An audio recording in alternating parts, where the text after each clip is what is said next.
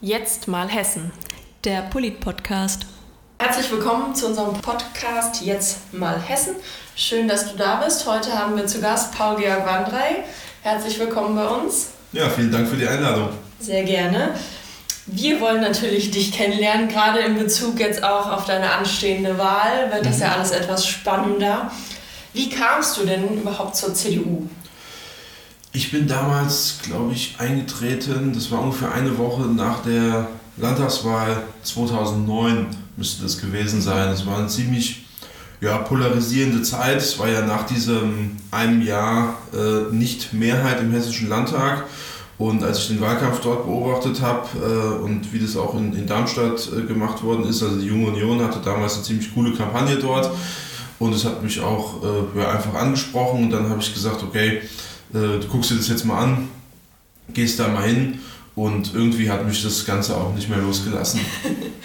und dann auch direkt wirklich politisch mit einer Karriere in Anführungszeichen gestartet oder hast du erstmal gesagt, ich guck mir das erstmal an, ein bisschen ehrenamtlich nebenbei oder warst du schon ambitioniert, ja, ich will das schon weitermachen? Nö, also die Berufspolitik, die war jetzt tatsächlich erst äh, so in diesem Jahr mhm. äh, die Option. Also ich habe das äh, vorher ja, fast 14 Jahre ehrenamtlich gemacht und auch aus, aus Überzeugung. Mhm. Hatte eigentlich auch am Anfang nie vor, das ähm, beruflich anzustreben. Also hatte keine klassischen Karrierevorstellungen gehabt. Mir ist es immer wieder angeboten worden zwischendurch. Also ich bin ja 2016 CDU-Kreisvorsitzender geworden. Da wird mir ja immer gefragt, mhm. ja, wie Landtag, wie sieht es aus, Bundestag und so.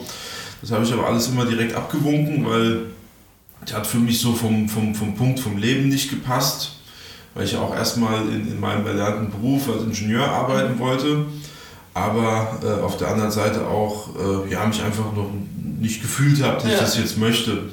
Und die Aufgabe jetzt in Darmstadt, da habe ich dann wirklich gemerkt, okay, das ist jetzt eine Gelegenheit, die gibt es wahrscheinlich nur einmal mhm. und äh, ist bei dir vor Ort. Du kennst die Themen, du kennst die Leute. Das macht jetzt wirklich Sinn, das anzugehen. Aber geplant war das jetzt nicht von langer Hand. Mhm. Okay. Ja, du hast ja, wie du auf deiner Homepage so schön geschrieben hast, du bist Ehemann, du bist Vater, du bist Bruder und auch Freund.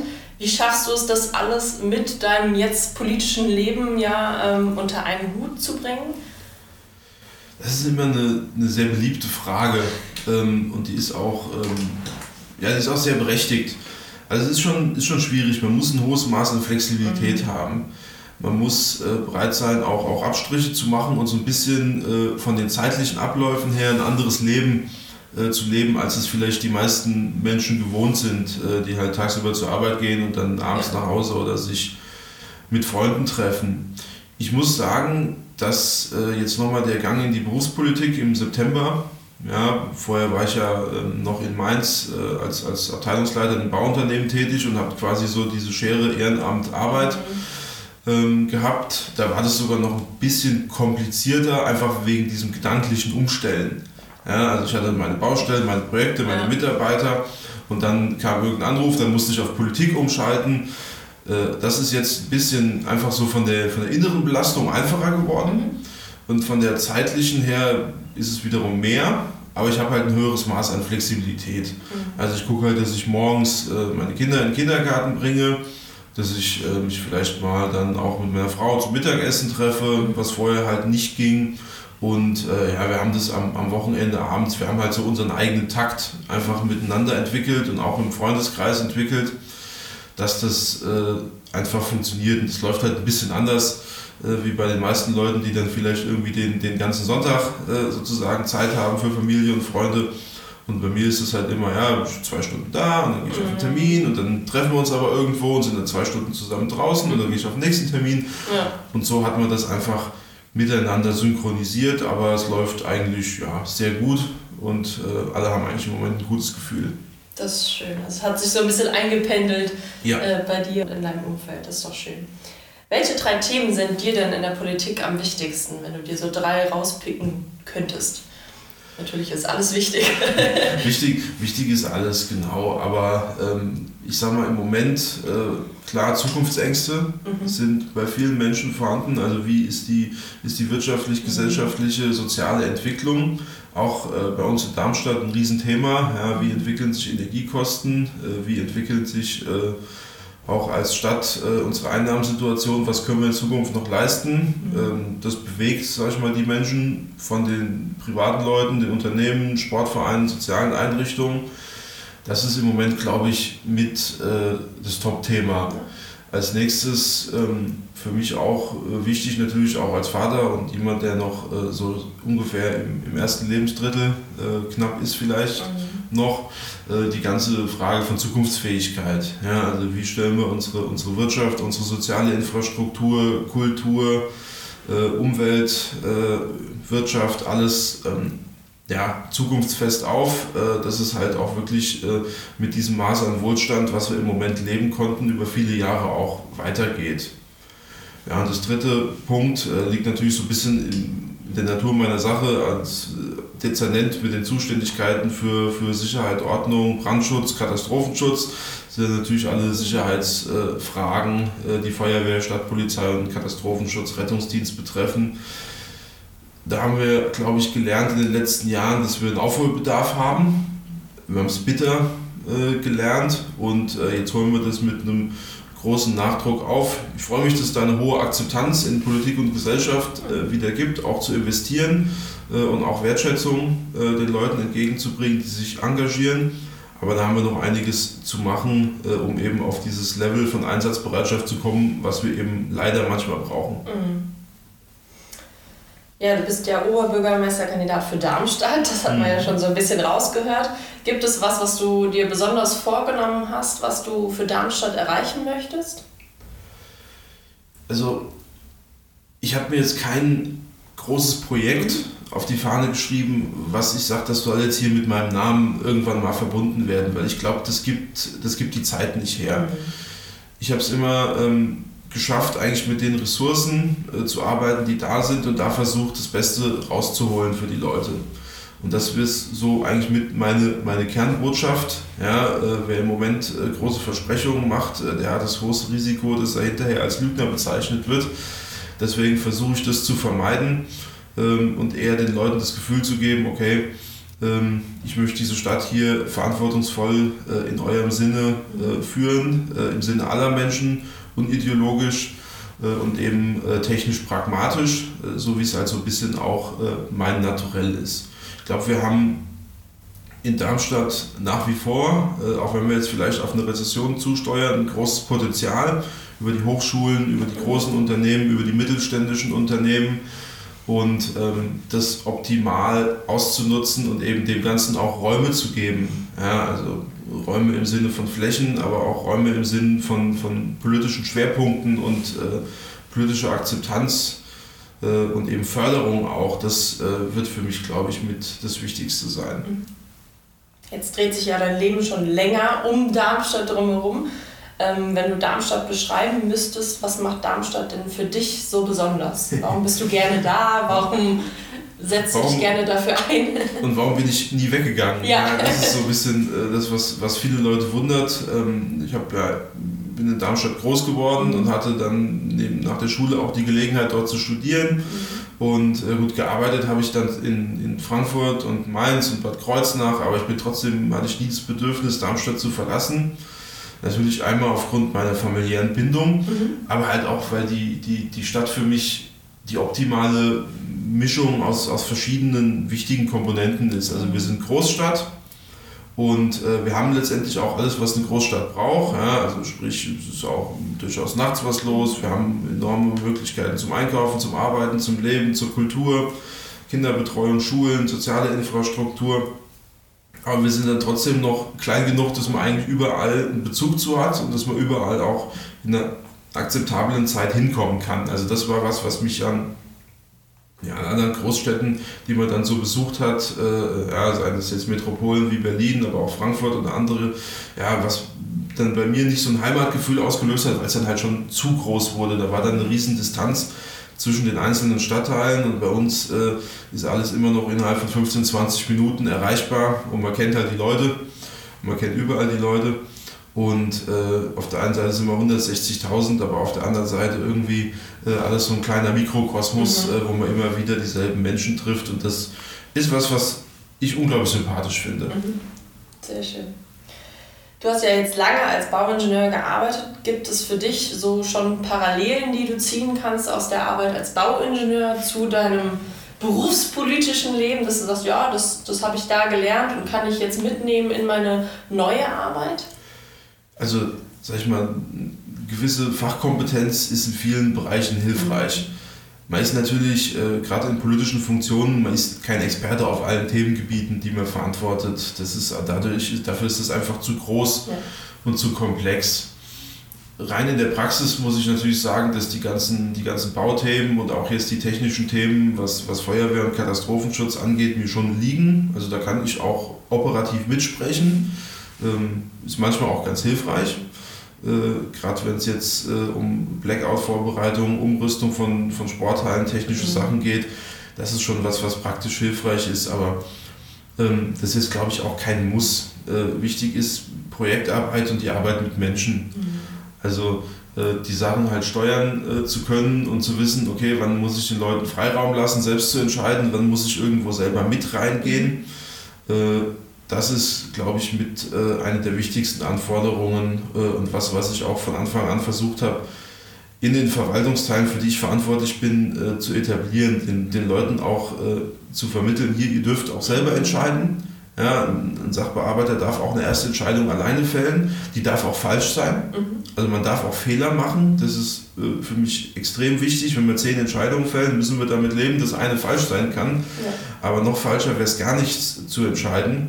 Und äh, da freuen die Leute sich richtig drüber. Mhm. Also das waren manche vielleicht nicht so gewohnt, aber das war immer meine innere Haltung, die ich ja, äh, versuche halt aus der mittelständischen Wirtschaft dann jetzt in die Politik reinzutragen und halt auch Rückendeckung zu geben, äh, wenn mal ein Fehler passiert äh, und das nicht irgendwie gleich äh, in, in äh, Vorwürfen münden zu lassen.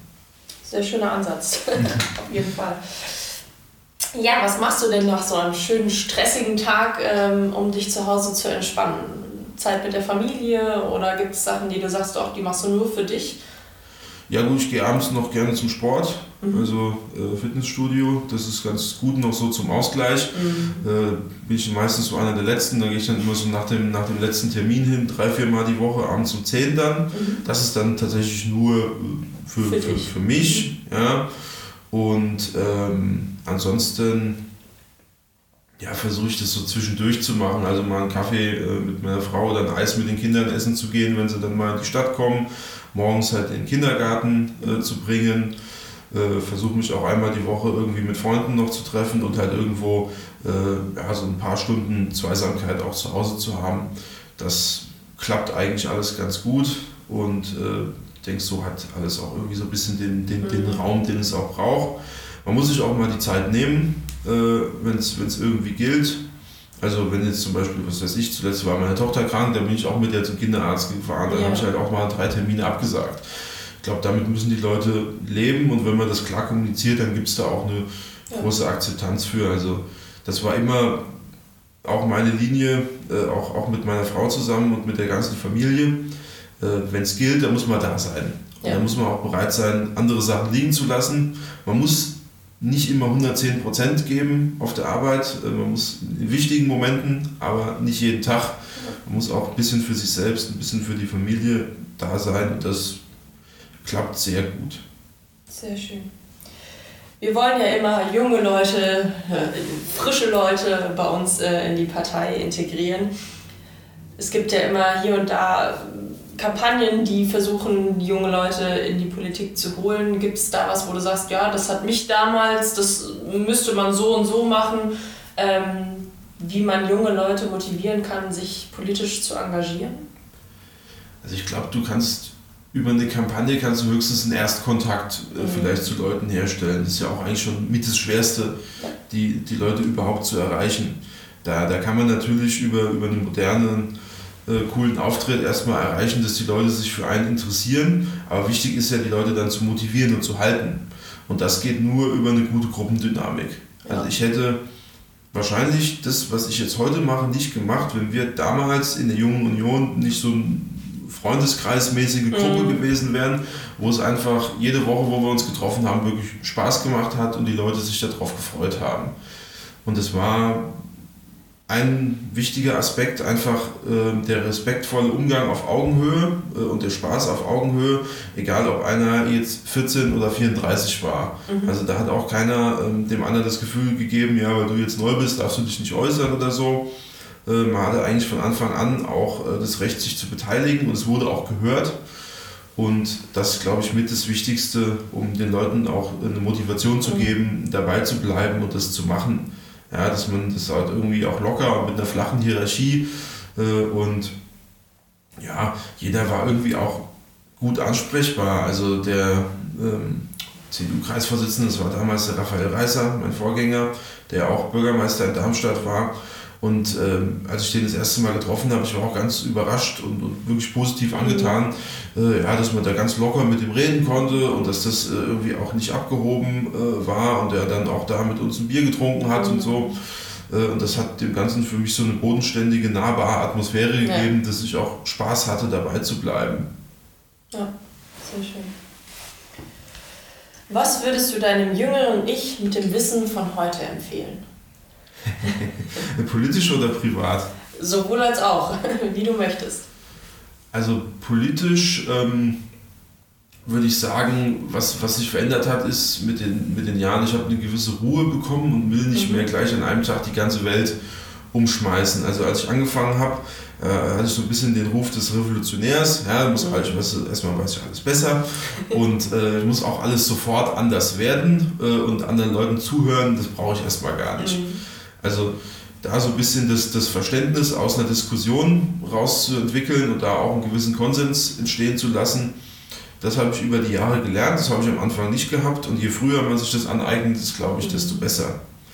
Privat habe ich es immer mittlerweile bereue ich, dass, dass ich ähm, zu wenig Urlaub gemacht habe, als ich die Zeit dazu hatte. Mhm. Also ich habe während dem Studium zum Beispiel, das wäre nie wieder so einfach gewesen, wie dort wegzufahren. Und ich habe halt fast nichts gemacht, weil ich immer gesagt habe, ja, später hast du mehr Geld und dann ist es viel einfacher. Und ja, gut, man hat irgendwann auch mehr Geld, aber man hat halt weniger Zeit. Mhm. Und außerdem hat man noch eine Familie und ein Haus und was weiß ich, was man das auch alles noch ähm, finanzieren muss. Also es wird eher komplizierter wie einfacher. Äh, da hätte ich besser während dem Studium auch mal so ein Interrail-Ticket gekauft mhm. und wäre mal ein bisschen rumgefahren. Das bereue ich, äh, das muss ich irgendwann anders nachholen. Mhm. Aber es ist ja auch ein, ein, schönes Ziel, das irgendwann vielleicht auch mal mit den Kindern oder wenn die Kinder dann ausgewachsen sind und ja, man bisschen, mit der Frau dann alleine rumreisen Ja, könnte. ein bisschen größer das äh, dann auch zu machen, wenn die Kinder jetzt nicht mehr, ja, ich meine, ich meine, die kommen jetzt alle beide aus dem, sind, die eine ist aus dem Windelalter raus, die andere kommt raus, also es mhm. wird schon auch einfacher äh, aber ja, wenn die älter sind, geht dann natürlich auch noch mehr. Was ich mache, ist, ich fahre einmal im Jahr wirklich äh, verlängertes Wochenende nur mit meiner Frau weg. Mhm. Äh, da sind die Kinder dann bei den Großeltern und wir sind vier, fünf Tage wirklich nur zu zweit. Das ist meistens so Ende September, Anfang Oktober. Mhm. Und das, äh, ja, das ist ganz fest im Kalender und das muss auch immer stehen. Also brauchen wir auch beide. Sehr schön, ja. Wie war denn dein Traumberuf in Kindertagen? War es da schon der Bauingenieur oder hattest du während den Kindertagen andere Berufsvorstellungen? Das ist eine gute Frage. Also ich habe früher sehr viel gelesen, gerne und habe mir auch überlegt, ob ich irgendwas äh, in der Richtung mache, ja, mit, mit Literaturwissenschaft oder so. Damit habe ich dann meinen Vater auch mal konfrontiert, der war dann einigermaßen schockiert, mhm. äh, weil er meinte, naja, das ist ja eine relativ brotlose Kunst. Ähm, und er hätte ja lieber, dass ich was äh, mache, womit man auch praktisch arbeiten kann, was ich dann später auch gemacht habe. Äh, aber das war so zwischenzeitlich mal eine Idee, äh, die ich hatte, die ich dann aber auch wieder verworfen habe es war so ein bisschen auch parallel zu meinem Vater und meinem Bruder. Äh, also mein Großvater ist ja auch Bauingenieur, mein Vater ist Bauingenieur. Mhm. Und jeder hat eigentlich so gesagt, okay, er will den Beruf des Vaters nicht ergreifen, mein Bruder auch nicht. Äh, und wir haben es dann doch alle gemacht. Mhm. Also irgendwie sind wir dann alle zum Familienhandwerk zurückgekommen. Meine Mutter war Malermeisterin. Das war so, hatte auch einen Handwerksbetrieb gehabt. Und ja, das, das hat sich dann irgendwie auch als solide äh, erwiesen für uns alle, äh, um davon zu leben und liegt uns aber auch so vom Persönlichen auch gut. Mhm. Ja, als letzte Frage, warum wolltest du oder bist du jetzt Oberbürgermeisterkandidat? Du hast vorhin so ein bisschen erwähnt, warum, wenn ich jetzt, wann dann? Gab es noch Gründe, wo du gesagt hast, ja, nee, das, das muss ich jetzt machen? Ähm, oder war das eher so ein bisschen zufällig, dass du sagst, ach ja, warum nicht? Ja, es war schon ein bisschen, also nicht, zumindest nicht von langer Hand bewusst geplant. Mhm. Ähm, natürlich habe ich mich mit dem Gedanken dann auseinandergesetzt, so in dem letzten Jahr, wo es dann auch auf die Entscheidung zuging. Ich habe das einfach am Ende vom Tag äh, gefühlt, mhm. äh, dass ich das machen möchte. Dass ich bereit dafür bin und dass ich glaube auch was Gutes machen kann äh, für die Leute. Also es ist jetzt eine Entscheidung, die ich jetzt nicht unbedingt so getroffen habe nach dem Motto, ja, was, was will ich eigentlich für mich jetzt, sondern eher so, okay, was, was kann ich machen für die Leute. Das hat sich jetzt durch meine Arbeit im, als hauptamtlicher Stadtrat nochmal verstärkt, weil ich jetzt ja unglaublich viele Menschen äh, in der Verwaltung auch kennengelernt habe, die ein unglaubliches Maß an Motivation auch in sich haben und wo ich dann so viele Punkte jetzt sehe, wo ich sage, okay, wenn ich da, da und da ein bisschen unterstütze, denen ein bisschen Fortbildungsmöglichkeiten gebe, Flexibilität, Verantwortung, dann äh, können wir wirklich auch was bewegen. Und ähm, durch, sag ich mal, die innere Motivation von mir vorher, gepaart mit dem, was ich jetzt aus dem Innenverhältnis äh, von, von der Stadtregierung, von der Stadtverwaltung sehe, fühle ich einfach, ähm, dass ich da gut was bewegen kann. Mhm. Und das ist ja, so ein bisschen der, der zentrale Punkt. Sehr schön. Ja, vielen Dank, dass du da warst. Wir wünschen dir natürlich alles Gute für deine Wahl äh, und hoffen, dass wir dich irgendwann dann als Oberbürgermeister einladen können und nicht nur als Kandidat. Ja, die Chancen sind ganz gut. das freut uns. Ja, vielen, vielen Dank, Dank, dass du da warst. Gerne.